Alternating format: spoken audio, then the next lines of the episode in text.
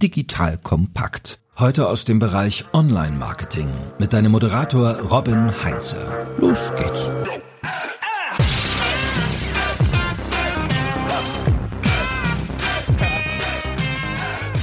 Don't be evil. Das war mal das Credo bei Google. Heute könnte man eher sagen, don't be transparent. Besonders wenn man sich so die neuesten Entwicklungen bei Google Ads anschaut, denn hier gibt es immer weniger Einblicke und immer weniger Möglichkeiten zur Steuerung und Optimierung. Heute klären wir, wie es dir trotzdem gelingen kann, möglichst viel Transparenz in deine Kampagnen und die Ergebnisse zu bringen. Liebe Hörerinnen, liebe Hörer, ich bin Robin Heinz, Mitgründer und Geschäftsführer der Online-Marketing-Agentur Morefire und bei mir ist heute Thomas Ziegler von AdSoul und mit Thomas spreche ich darüber, wie wir trotz der Einschränkungen von Google möglichst viele Informationen aus den Google Ads-Kampagnen rausholen können und so auf Basis der Daten noch besser optimieren können. Thomas, schön, dass du bei uns bist und dass du dir die Zeit für die Hörerinnen und Hörer nimmst. Hi Robin, vielen Dank. Ich freue mich auch hier sein zu dürfen und äh, den Hörerinnen heute irgendwie spannende Einblicke in das Thema Googles Transparenz und Nicht-Transparenz geben zu dürfen. Danke für die Vorstellung auch. Äh, ich sage nochmal ein, zwei Sätze vielleicht zu mir. Thomas Ziegler, Geschäftsführer der Herzog GmbH, hattest du ja bereits erwähnt. Was sind wir? Wir sind ein Tech-Unternehmen für Marketing-Automation im Bereich bezahltes Suchmaschinenmarketing. Google reduziert bei uns die Transparenz bei den Google Ads Kampagnen. Wir sehen immer mehr. Was ist deine Einschätzung? Ist das zum Wohle der Advertiser, damit wir mehr mit Automation Zeit sparen oder ist es eigentlich zum Wohle der Aktionäre, damit möglichst viel Budget aus den Konten rausgeholt werden kann? Was sagst du, Thomas? Ja, wir sehen leider immer weniger, nicht immer mehr. Was wir sehen, ist immer mehr Automation seitens Google, immer mehr Intransparenz und da stimme ich dir absolut zu. Also, was wir die letzten Jahre gesehen haben, das beschleunigt sich der Trend. Weniger Transparenz, weniger Eingriffsmöglichkeiten und für uns wird es zunehmend schwieriger, da noch irgendwie Performance rauszuholen. Und lass uns mal für alle, die jetzt irgendwie nicht die letzten zehn Jahre Google Ads gemacht haben, da mal so ein bisschen die Entwicklung uns einmal kurz anschauen, um zu verstehen, dass das jetzt vielleicht auch nicht ganz überraschend kam und wo es dann auch hingehen kann. Was sind so aus deiner Perspektive? Wann hat das ganze Thema angefangen, dass Google da, sagen wir mal, Steuerungsmöglichkeiten weggenommen hat? Und was waren so die wichtigsten ersten Schritte dann bis heute in dem Prozess? Die ersten Schritte, glaube ich, gehen jetzt über zehn Jahre zurück. Google hatte damals mit, ich weiß nicht, ob du dich noch erinnerst, aber wahrscheinlich auf jeden Fall den sogenannten famosen Google AdWords Express eingeführt. Das war eine Möglichkeit für lokale Advertiser, da automatisiertes Werbeinventar bei Google zu buchen. Und gleichzeitig für die etwas professionelleren hat man damals die DSA-Ads eingeführt. Das würde ich sagen, war so der Startpunkt, als Google mit Automation loslegte. Damals gab es auch die ersten Regeln, die dann automatisiert eingestellt werden konnten. Die erste große Disruption, glaube ich, die die ganze Branche einmal wachgerüttelt hat und auch viele Technologieanbieter betroffen hat, war das Thema Smart Bidding, das 2016 eingeführt wurde. Heute, glaube ich, bei den allermeisten Advertisern, das wirst du äh, bestätigen können, mindestens in, in bestimmten Teilbereichen im Einsatz. Und ähm, von da an wurde dann die Entwicklung auch immer schneller. Wir hatten 2018 die Responsive Search Ads, die kamen, die sehr viel Automation eingeführt haben, die sehr viel Kontrolle weggenommen haben. 2018 dann gleichzeitig noch irgendwie Smart Shopping eingeführt, inzwischen äh, ersetzt durch äh, Ankündigung dieses Jahr Performance Max Campaigns. Das heißt, wir sehen diese Frequenz, in der Google Neuerungen einführt, die uns Kontrolle wegnimmt, die nimmt immer weiter zu. Das Thema Intransparenz hat angefangen, als sie die, die Match-Types irgendwie angefangen haben zu, zu blenden und nicht mehr so scharf zu trennen Rennen. Als sie angefangen haben 2020, war das jetzt im Search Term Report, weniger Suchanfragen anzuzeigen, vor allem da im, im longtailigen Bereich, wo es aber auch extrem wichtig ist, dass man das noch einsieht. Ja, und deswegen, also ich würde sagen, wir sind jetzt so im Jahr 11 der Google-Automation, im Jahr 11 der zunehmenden Intransparenz. Und es wird halt aus unserer Sicht, und das bestätigt uns der Markt auch, immer deutlich schneller die sind. Also gerade AdWords Express erwähnt hast, das hatte ich eigentlich schon erfolgreich verdrängt. Ich glaube, ich habe sprunghaft direkt mal noch 100 graue Haare mehr bekommen. Also das war äh, nicht so schön. Und dann genau DSA, also Dynamic Search Ads, stimmt, das war so ein ganz wichtiger Punkt am Anfang. Weil das Spannende daran ist ja auch, dass Google parallel und auch schon vor vielen Jahren angefangen hat, auch erstmal uns auch deutlich mehr Informationen zu geben. Wenn ich mal an die ersten AdWords-Kampagnen so denke, da hat man noch immer relativ wenig gesehen. Aber dann kam halt so dieser Suchanfragenbericht, wo wir dann gesehen haben, bei welchen Keywords sind wir ausgeliefert worden. Es kam die, die detaillierte Placement-Auswertung, dass man sehen konnte, auf welchen Webseiten wurden eigentlich meine Banner ausgespielt und auch auf welchen Unterseiten dann da. Ich konnte ganz gezielt auf einzelne Seiten bieten, konnte konnte auf einzelne Devices bieten, also irgendwie die Mobile CPCs anpassen, auf Tageszeiten gehen etc. Also Google hat da im ersten Schritt sogar mehr Transparenz geschaffen, damit man besser werben kann und hat sie dann irgendwie wieder weggenommen. Also können wir auch sagen, also ne, es war, war jetzt keine totale Einbahnstraße nur, jetzt sieht es allerdings ziemlich nach Einbahnstraße aus. Und lass uns das mal auch so ein bisschen differenziert betrachten, weil wir wollen das ja auch nicht alles verteufeln. Also welche Vorteile haben wir eigentlich durch diese ganzen Automatisierungen, die Google uns da auch an die Hand gibt? Also ganz klar, es ist, es ist nicht alles schwarz-weiß, es ist nicht alles nur negativ und äh, gerade wir sind ein großer Anhänger von Automation, das kannst du, glaube ich, bestätigen. Das, was du da beschreibst, dass es am Anfang immer mehr Möglichkeiten gab, das hat natürlich auch zu einer gewissen Form der Überfrachtung geführt. Du hattest irgendwie, ich weiß noch, die ersten Jahre war immer so, noch mehr, noch mehr, noch mehr, noch mehr Komplexität, noch mehr, was ich steuern muss, noch mehr, was ich irgendwie einstellen muss. Das hat einen dann irgendwann auch überfordert und ich glaube, das hat äh, Google, wie viele andere im Markt eben auch gesehen und hat sich gedacht, ähm, das wird nicht so richtig angenommen und wir müssen da automatisieren. Vorteile ganz klar, irgendwie Zeitersparnis. Du musst dich nicht mehr so detailliert damit auseinandersetzen. Du kannst die Zeit dann in wertstiftendere Tätigkeiten stecken. Also du kannst viel mehr ins Testing gehen, du kannst in tiefere Analysen gehen, Optimierung, andere Maßnahmen für Wachstum angehen. Aber du hast natürlich auch Nachteile, die durch das Thema Google-Automation entstehen. Den entscheidendsten, den hast du ja schon angesprochen, mit dem deutlich weniger Transparenz. Weniger Transparenz ist ja grundsätzlich jetzt erstmal kein Problem, wenn die Ergebnisse stimmen, oder? Ja, das ist richtig, aber ich glaube, da äh, kann man sich auch sehr, sehr einfach machen. Ähm, Peter Drucker, äh, bekannter Ökonom, hat ja auch immer gesagt, if you can't measure it, you can't improve it. Also alles, was du nicht messen kannst, kannst du auch nicht optimieren. Und gerade wir, wir äh, SEAs, wir Performance Marketeers sind ja immer hart am Optimieren und immer hart irgendwie am Steuern wollen. Glaube ich, erzähle ich kein Geheimnis. Das heißt, es tut uns natürlich besonders weh, da nicht mehr eingreifen zu können. Und ja, weniger Eingriffsmöglichkeiten in die Kampagnen heißt halt auch weniger Wissen, was wir generieren können, weniger Optimierung, was wir machen können. Und dieser Punkt, es funktioniert besser, ist, glaube ich, zu einfach gegriffen. Denn gerade dieses Thema Intransparenz führt natürlich dazu, dass du da verschiedene Sachen miteinander vermischt, die irgendwie reingucken und unter die Haube gucken, halt nicht so zwingend zusammengehören. Da wird Retargeting mit reingespielt, da wird irgendwie Brand Traffic mit reingespielt. Und natürlich sieht das in Summe dann so aus, als ob es gut funktioniert. Aber das ist so wie das, das Online-Marketing Anfang der 2000er, würde ich sagen, wo dann die, die Advertiser kamen und ihren Vorgesetzten verkauft haben, hier, guck mal, ich habe eine spitzen Performance für dich. Dann hieß es ja, mach doch ein bisschen mehr, aber wissen beide kamen dann irgendwie hauptsächlich über die Brand-Terms, die eine Bomben-Performance natürlich haben. Und da war wenig, was du skalieren konntest. Das heißt, man lügt sich da, glaube ich, ab und zu mal in die eigene Tasche, wenn man nicht tief genug reinguckt. Und wir verlieren auch diese, diese Handlungsfähigkeit für die Zukunft. Das heißt, das mag vielleicht äh, anfangs ganz gut funktionieren, aber wenn dann alle im gleichen Topf schwimmen, in der gleichen Suppe kochen, dann geht uns da für die Zukunft natürlich auch so ein bisschen die Differenzierung verloren. Ja, da, sprichst du so dieses Thema Brand und Retargeting, auch die Smart Campaigns an, Smart Shopping Kampagnen auch an, wo die Performance, wenn man da die angeschaltet hat und erstmal reingeschaut hat, erstmal brutal gut aussah. Und wenn man dann ein bisschen tiefer gegraben hat, hat man gesehen, okay,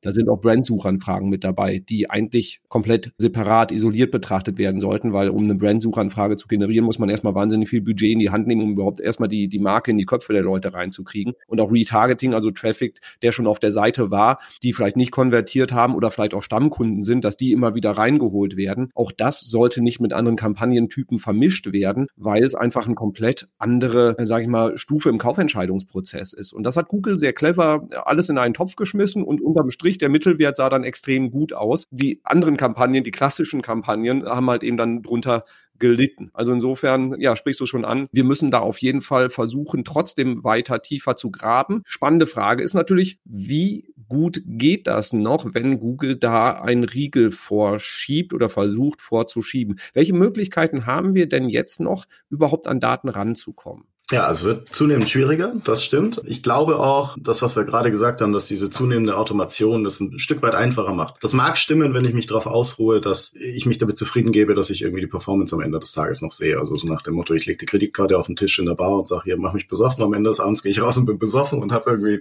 Amount X bezahlt. Dann ist alles fein. Aber wenn ich halt irgendwie sage, ich, ich stehe auf gewisse Getränke oder ich möchte irgendwie, möchte ich mehr als so und so viel ausgeben, dann wird das schwierig. Und genau diese Daten dann zu erheben, das wird zunehmend komplexer, wird zunehmend schwieriger und aufwendiger. Und da brauche ich inzwischen deutlich mehr Aufwand, als das noch vor irgendwie fünf bis zehn Jahren der Fall war. Das heißt, ich muss jetzt das, was ich früher irgendwie positiv targeten konnte und sagen konnte, ich schneide meine Zielgruppenansprache haargenau zu. Das muss ich jetzt eben im Nachgang schärfen, indem ich sage, ich buche erstmal ein und lass Google machen und danach muss ich versuchen, irgendwie über die Erkenntnisse, die ich noch gewinnen kann, sei es über den Suchanfragenbericht oder über mein Web-Analyse-System, über mein Data Warehouse, dann nachzuschärfen und im Nachgang irgendwie zu schneiden und zu steuern. Wie kann ich dann, wenn ich im Google-Account bin, da, wenn, wenn ich die Kampagnen aufsetze, erstmal eine vernünftige Struktur machen, dass ich überhaupt die Möglichkeit habe, im Nachgang das Ganze dann auch, auch zu tracken? Hast du da eine Empfehlung? Also soll ich da jetzt irgendwie sagen, ja komm hier, Google gibt mir schon die Automatisierungsmöglichkeiten an die Hand, ich nutze die einfach alle, mache manuell irgendwie gar nichts mehr und äh, werte dann im Nachgang aus? Oder wie würdest du so eine Struktur aufsetzen?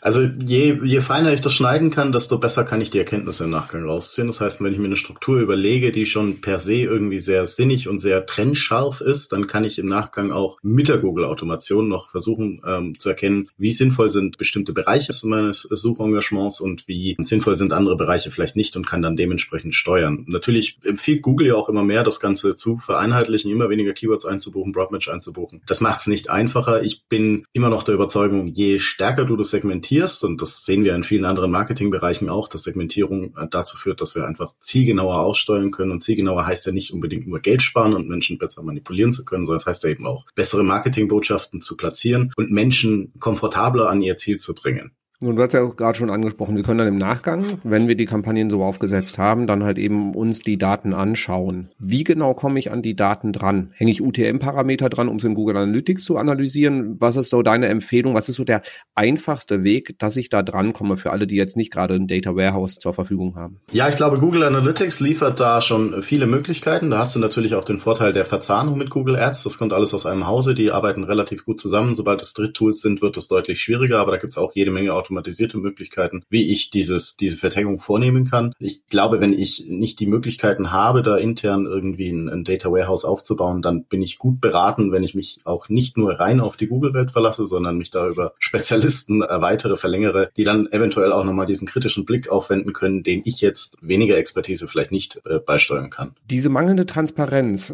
kann ja nicht in der Oberfläche auch kompensiert werden. So, das heißt, besteht die Möglichkeit, dass ich irgendwie auch Dritttools, andere Tools Tools mit andocke, die dann irgendwie tiefer in diese Daten reingehen, um dass ich auf Basis dieser Daten dann auch meine Optimierung machen kann oder mehr sehe, als ich in der Google-Oberfläche sehe? Gibt es die Möglichkeit? Also grundsätzlich hast du über die API die gleichen Ansichtsmöglichkeiten, wie du sie in der Oberfläche auch hast. Das heißt, du findest da nicht mehr, als du in der Oberfläche kriegst. Das wäre schön. Das würden wir uns, glaube ich, alle wünschen. Vor allem diejenigen, die mit der Ads API arbeiten. Da bist du genau äh, gleich ausgeliefert wie jeder andere Mensch auch. Ich glaube, was den, den entscheidenden Unterschied macht, ist, dass du natürlich automatisiert viel mehr Daten verarbeiten kannst, die nochmal ganz anders aggregieren kannst. Und gerade wenn du es schaffst, dir Datenschnitte zu bauen, die du über ein Tagging in den Kampagnen oder über irgendwie äh, zusätzliche Informationen, die du anreicherst, generierst, dann hast du natürlich die Möglichkeit, diese maschinell viel besser zu verarbeiten, als das aktuell in der, in der Ads-Oberfläche der Fall ist. Da bist du ja immer sehr eingeschränkt. Äh, die Filtermöglichkeiten sind relativ relativ gut, aber dir da irgendwie Dimensionen zusammenzubauen in Google Ads selber, das ist, glaube ich, deutlich schwieriger. Nicht zuletzt deshalb hatte Google ja auch mit dem Data Studio ein ganz äh, potentes Tool geschaffen, wo du auch relativ einfach die Daten aus Google Ads reinbekommst und dir da nochmal ganz neue Auswertungsmöglichkeiten bauen kannst. Das heißt, ihr als Toolanbieter, wahrscheinlich wie, wie andere Toolanbieter auch, geht dann hin, sagt, okay, lasst Kampagnen quasi im, im Google Ads Konto grundsätzlich so manuell wie es irgendwie geht, laufen, Doc uns als Tool mit dran und das, was sonst Google mit seinen Smart Campaigns oder jetzt Performance Max Campaigns dann automatisiert, automatisieren wir dir auch, geben dir aber deutlich mehr Einblicke und Steuerungsmöglichkeiten. Verstehe ich das Prinzip dann richtig? Grundsätzlich ja. Was, was uns natürlich so ein bisschen abhebt, ist dieses Thema natürliche Sprachverarbeitung. Das heißt, wir können die Daten noch weiter runterbrechen, das an die Kampagnen als Informationen mit dranhängen und das wiederum kannst du dann im Nachgang zusätzlich auswertbar machen. Ähm, dadurch, dass das alles maschinenlesbar ist, funktioniert funktioniert das in, in allen Web-Analyse-Systemen, in allen Data Warehouses. Wenn du kein Data Warehouse hast, dann nimmst du Google Data Studio, wie wir gerade schon gesagt haben, und kannst ja über diese Informationen, die an die Kampagnen, Ad-Groups und Keywords gehängt werden, kannst ja da neue Auswertungsmöglichkeiten zusammenbauen. Wir bieten grundsätzlich die Möglichkeit, jede Art von äh, Kampagnenstruktur aufzusetzen, je nachdem, wie die, die Nutzerin das möchte. Sagen aber schon, je mehr Informationen ich da grundsätzlich mal zur Verfügung habe, je granularer ich irgendetwas habe, desto mehr kann ich auswerten. Zusammenfassen und aggregieren kann ich alles immer noch hinterher. Warum sollte ich mir am Anfang schon die Möglichkeit nehmen, da jetzt tiefere Einblicke zu generieren? Welche Daten sieht man dann bei euch, die man sonst in der Performance Max Kampagne zum Beispiel nicht sehen würde? Also du siehst alles, was du, was du in Google Ads auch jetzt schon einsehen kannst, in manuellen Kampagnen einsehen könntest oder was du gerne generell noch einsehen kannst. Das wird immer weniger, ja. Aber dadurch, dass du es natürlich automatisiert verarbeitest und da noch zusätzliche Datenschnitte schaffst, kannst du deutlich mehr rausholen. Die Daten sind die Daten, die du, die du über Google geliefert bekommst und sind die Daten, die Advertiser dann über ihre eigenen Tools wieder in den Ads-Account einspielen. Wir sind da grundsätzlich agnostisch und äh, können da quasi für alles irgendwie Kampagnen bauen. Und Daten sind natürlich diejenigen, die durch First-Party-Data oder Third-Party-Data zur Verfügung gestellt werden. Ich bin ja grundsätzlich auch ein großer Freund von Automatisierung und komme so aus diesem klassischen Seher, wo ich wirklich dann auch in den Kampagnen wirklich Kleinstanpassungen gemacht habe, mhm. da irgendwie ganz, ganz detailliert irgendwie drin rumgefrickelt habe. Was bei Kampagnen, wenn du da irgendwie deine paar hundert Keywords hast, so völlig okay ist. Dann habe ich aber jetzt mal einen Online-Shop mit 25.000 Produkten da drin und entsprechend halt eben auch nochmal exponentiell mehr Keywords. Da ist mal die Frage so, wie viel Tiefe macht überhaupt Sinn Sinn, weil es muss ja auch irgendwie händelbar sein. Was ist so deine Empfehlung, wie, wie ich da Schritt für Schritt rangehe? Das heißt, dass ich halt eben mich nicht sofort in der Tiefe der Möglichkeiten verliere, sondern da auch so nach Pareto-Prinzip auch effektiv bleibe, damit ich wenig Zeit in die Google Ads-Kampagne investiere, aber dann trotzdem noch einen guten ROI raushole. Ja, ich glaube, da, da sprichst du auch einen wesentlichen Punkt an. Dieses Pareto-Prinzip war auch so die ersten Jahre, als ich äh, Marketing gemacht habe, das maßgebliche Prinzip, weil ich glaube, wir haben alle irgendwie beschränkte Kapazitäten, wir wollen alle irgendwie wahnsinnig viel machen. Gerade im Online-Marketing hast du unendliche Möglichkeiten. Das hatten wir gerade auch beschrieben. Es kamen immer mehr Möglichkeiten dazu und irgendwann warst du komplett überfrachtet und kurz vor Burnout. Und ich glaube, da war es da war es ganz wichtig, dass du, dass du für dich irgendwie priorisierst, so wo habe ich die größten Hebel, wo kann ich irgendwie die meiste Wirksamkeit entfalten. Aber Robin, ich glaube, da würdest du auch zustimmen, für so dieser Traum eines Marketeers war es ja immer unbegrenzte Möglichkeiten zu haben, unbegrenzte Kapazitäten auch zu haben. Das heißt, diese Grenzkosten, wenn die mal wegfallen, dann könntest du natürlich beliebig skalieren, expandieren in andere Länder. Dann könntest du irgendwie tiefer reingehen, viel zielgruppenspezifischer unterwegs sein. Und ähm, Automation schafft, glaube ich, die Möglichkeit, dass du genau an diesen Punkt kommst, dass du eben mehr in gleicher Zeit mit den gleichen Ressourcen hinbekommst und gleichzeitig noch spezifischer und besser, also effizienter werden kannst. Und ist eine Frage der Größe und der Kapazitäten, ist klar, aber ähm, gerade auch bei, bei kleineren Advertisern ist es umso wichtiger, eben einen sehr, sehr guten Account aufzusetzen, sehr gute Botschaften zu platzieren, weil du natürlich in einem, in einem größeren Wettbewerb stehst mit mehr Mitbewerbern, es sei denn, du bist irgendwie in einer sehr speziellen Nische und du hast ein extrem begrenztes Budget. Das heißt, du bist ja da nicht so wie, wie einige der Großen, die äh, irgendwie mit Venture Capital da massiv Millionen an, an Werbespend bei Ad, äh, Google Ads rausballern können. Ähm, das heißt, du bist extrem darauf angewiesen, dass alles, was du tust, äh, Sinn ergibt. Und dementsprechend würde ich sagen, kommt gar nicht so sehr auf die Größe an. Also klar, je größer ich bin, desto mehr Potenzial habe ich da Einsparungen und Wachstum zu erzielen. Aber ich glaube, das Thema Effizienz und irgendwie möglichst viel rausholen aus dem, was ich habe, das ist für jede Art von Advertiser extrem äh, relevant. Und wie gehe ich jetzt an das Thema Steigerung der Automatisierung ähm, im Account an? Also ich kann ja auf der einen Seite sagen, okay, ich gehe sofort Vollgas und versuche alles sofort zu automatisieren, um, um halt eben mit möglichst wenig Zeit auch, auch schnell große Kampagnen aufzuziehen. Oder du hast ja auch gerade so dieses, dieses kleine Detailarbeit und, und wie die richtige Ansprache im Anzeigentext etc. Also gehe ich dann lieber hin und sage, ich mache es auf kleiner Flamme, gehe da granular dran, lerne, was funktioniert, um dann in der Skalierung Skalierung dann die Automatisierung voll auszunutzen. Was ist so deine Empfehlung? Was ist so deine Erfahrung aus den Projekten, die ihr mit betreut? Genau, beide Möglichkeiten sind da. Was wir bei unseren Kundinnen sehr, sehr häufig beobachten, ist das Vorgehen, das du auch gerade beschrieben hast mit dem Pareto-Prinzip. Ich gucke mir an, wo habe ich denn die größten Aufwände? Wo geht gerade irgendwie das meiste meiner Zeit drauf? Ähm, weil da habe ich das größte Einsparpotenzial. Also wenn ich sage, 50 Prozent meiner Zeit verwende ich für das manuelle Kampagnenmanagement oder 40 Prozent fürs Bidding, dann habe ich da ja schon irgendwie zwei Blöcke. Wenn ich die mal automatisiere, dann habe ich 90 Prozent meiner Zeit, die ich dann wiederum für andere Themen aufwenden kann. Sei es irgendwie spezifischer zu werden, sei es irgendwie andere Sachen zu automatisieren etc. Und ähm, Pareto-Prinzip besagt ja auch ganz klar so, irgendwie die ersten 80 Prozent kann ich relativ schnell, relativ einfach heben und äh, spätestens bei den letzten 20 wird es dann frickelig. Das heißt, ich würde tatsächlich gucken, dass ich mir möglichst schnell, möglichst viel Zeit zurückhole, um dann in, in diese Themen reinzugehen, die ähm, die meiste Wertschöpfung haben, wo ich eben äh,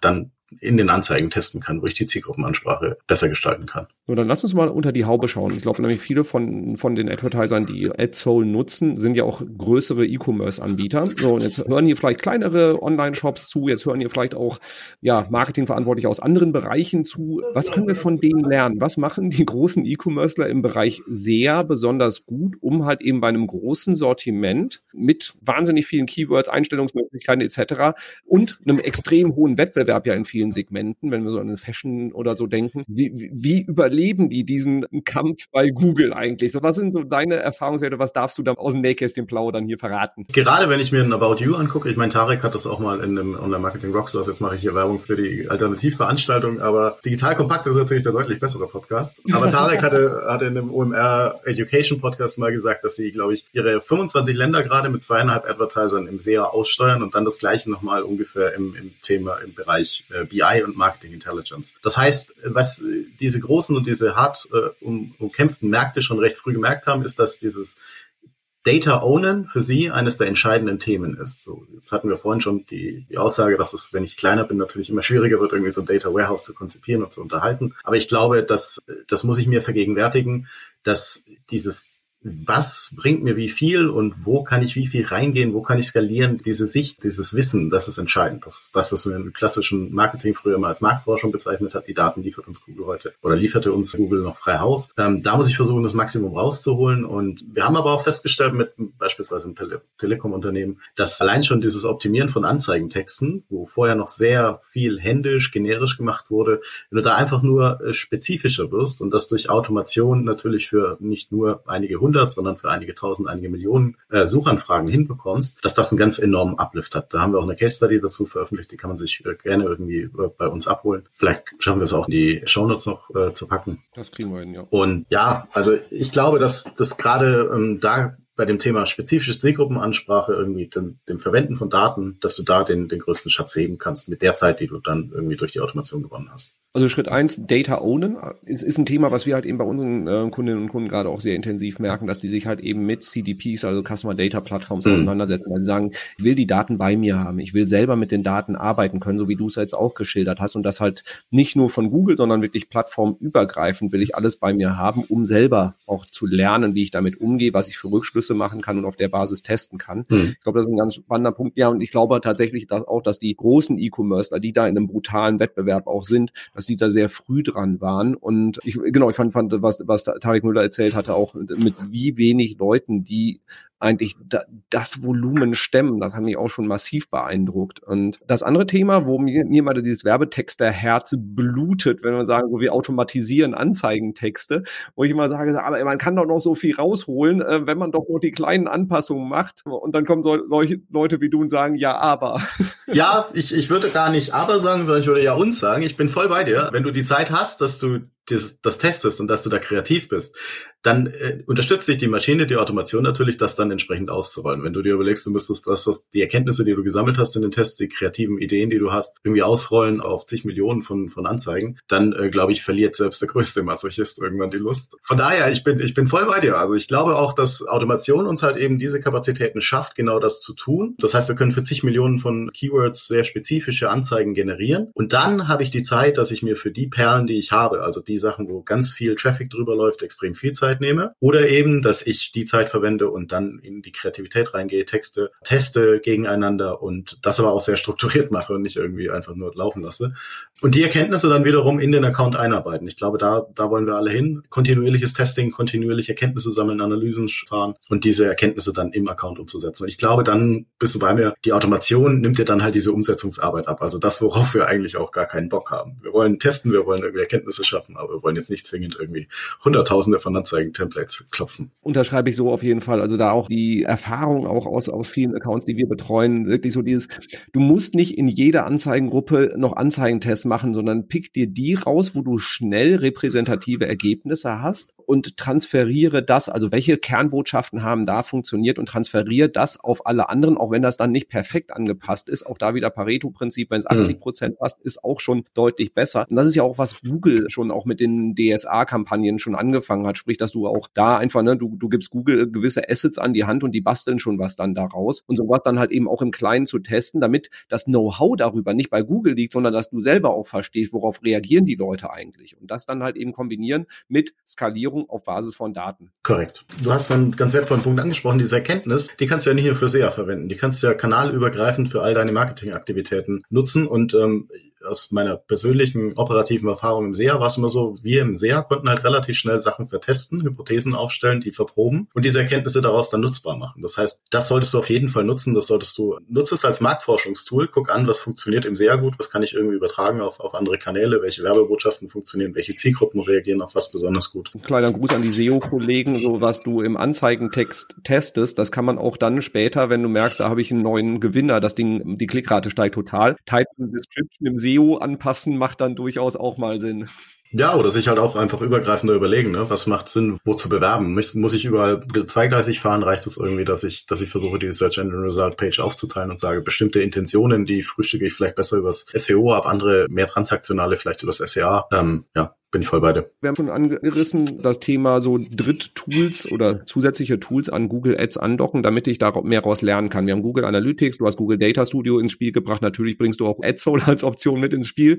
Also in welchen Bereichen grundsätzlich sollte ich Tools ergänzend verwenden, um das Beste rauszuholen? Also so in welche Cluster siehst du dann da? Ja, also ich glaube, all das, das wo, wo ich sehr viele repetitive Aufgaben habe, Sachen, die ich regelbasiert ablaufen lassen kann, alles, was ich manuell nicht stemmen kann, weil es einfach zu viel Aufwand ist, jeden Tag zigtausende von Geburtsanpassungen zu machen, ist, glaube ich, in, in keiner Menschen Sinne. Genauso wie irgendwie das Erstellen von sehr longtailigen Creatives, das hatten wir gerade auch schon. Da stellt sich dann irgendwann die Frage der Grenzrentabilität und ich glaube, da machen Tools sehr, sehr viel Sinn. Im Summe überall da, wo ich Reichweite generieren kann, wo ich Kosteneffizienz maßgeblich maßgeblich beeinflusse. Ich glaube, da kann ich sehr stark mit, mit Tools mich unterstützen und das ist der entscheidende Punkt. Genau, sei es beim Buchen von Keywords, Erstellen von Anzeigen, raussuchen. Äh, da würde ich auf Tools zurückgreifen und du hattest es äh, gesagt, alles das, was Fingerspitzengefühl erfordert, überall da, wo wir mit Psychologie arbeiten, wo Empathie irgendwie gefragt ist, da ist es sicherlich sinnvoll, dass wir irgendwie mit, mit Liebe und Hirnschmalz rangehen und da als Mensch nochmal unseren Mehrwert rausholen. Sehr schön. So, jetzt äh, haben wir über, über Tools gesprochen. Wir haben AdSol kurz angerissen. Machen wir noch kurz einen Pitch. Für wen ist AdSol geeignet? Geeignet? Also wann sollte ich mir euer Tool mal anschauen? Für welche Art von Advertisern seid ihr optimal? Ja, wir kommen ganz klassisch aus dem aus dem E-Commerce. Das hatten wir gerade auch schon gesagt. Das waren die die Jungs und Mädels, die einfach ganz früh schon den den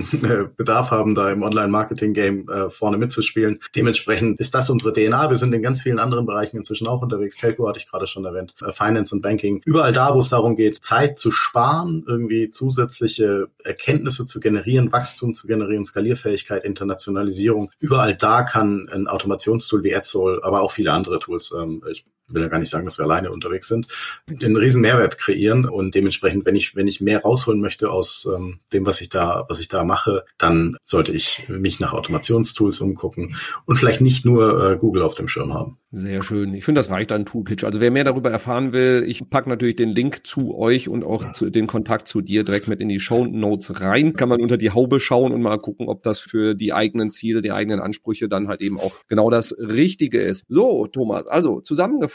Google will dass wir weniger Transparenz haben, glaube ich, kann man ganz platt sagen. Das ist zum Wohle der Aktionäre sicherlich sinnvoll, zum Wohle der Advertiser nicht unbedingt. Automatisierung ist nicht böse, sondern super, super hilfreich. Aber wir wollen halt eben auch wissen, warum was wie automatisiert wird, damit halt eben auch Google nicht da ein kompletter Blankoscheck gegeben wird und sie im Prinzip immer mehr Marge aus, immer mehr, was bei uns an Marge hängen bleiben sollte, äh, auf, auf, auf das eigene Konto umleiten.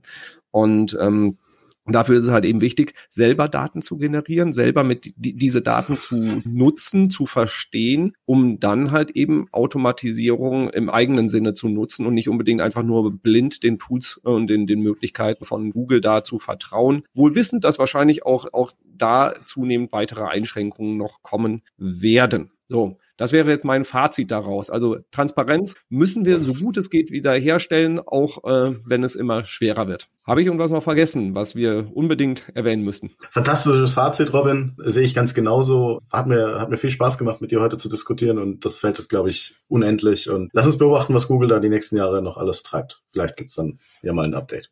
Ja, sehr schön. Thomas, vielen Dank für all die Einblicke, auch äh, in die Projekte, die ihr betreut. Das ist, äh, glaube ich, immer sehr wertvoll für alle Hörerinnen und Hörer. Und so, dir, liebe Hörerinnen, liebe Hörer, wenn du da den nächsten Podcast-Folgen nicht verpassen willst, unbedingt den Podcast-Newsletter in den Show Notes mal anklicken. Wenn du die AdSoul anschauen willst, packe ich dir auch in die Show Notes mit rein. Auch die Case Study, die Thomas angeteasert hat, packe ich einfach mal mit rein. Und ansonsten bleibt mir nichts anderes zu sagen als Podcast abonnieren nicht vergessen, gerne eine 5-Sterne-Bewertung dalassen und dann sagen wir bis zum nächsten Mal. Tschüss. Bye, bye.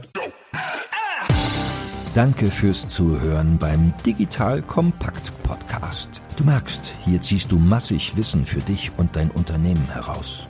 Wenn du mit uns noch erfolgreicher werden möchtest, abonniere uns auf den gängigen Podcast-Plattformen. Und hey, je größer wir werden, desto mehr Menschen können wir helfen. Also erzähl doch auch deinen Kolleginnen und Kollegen von uns. Bis zum nächsten Mal.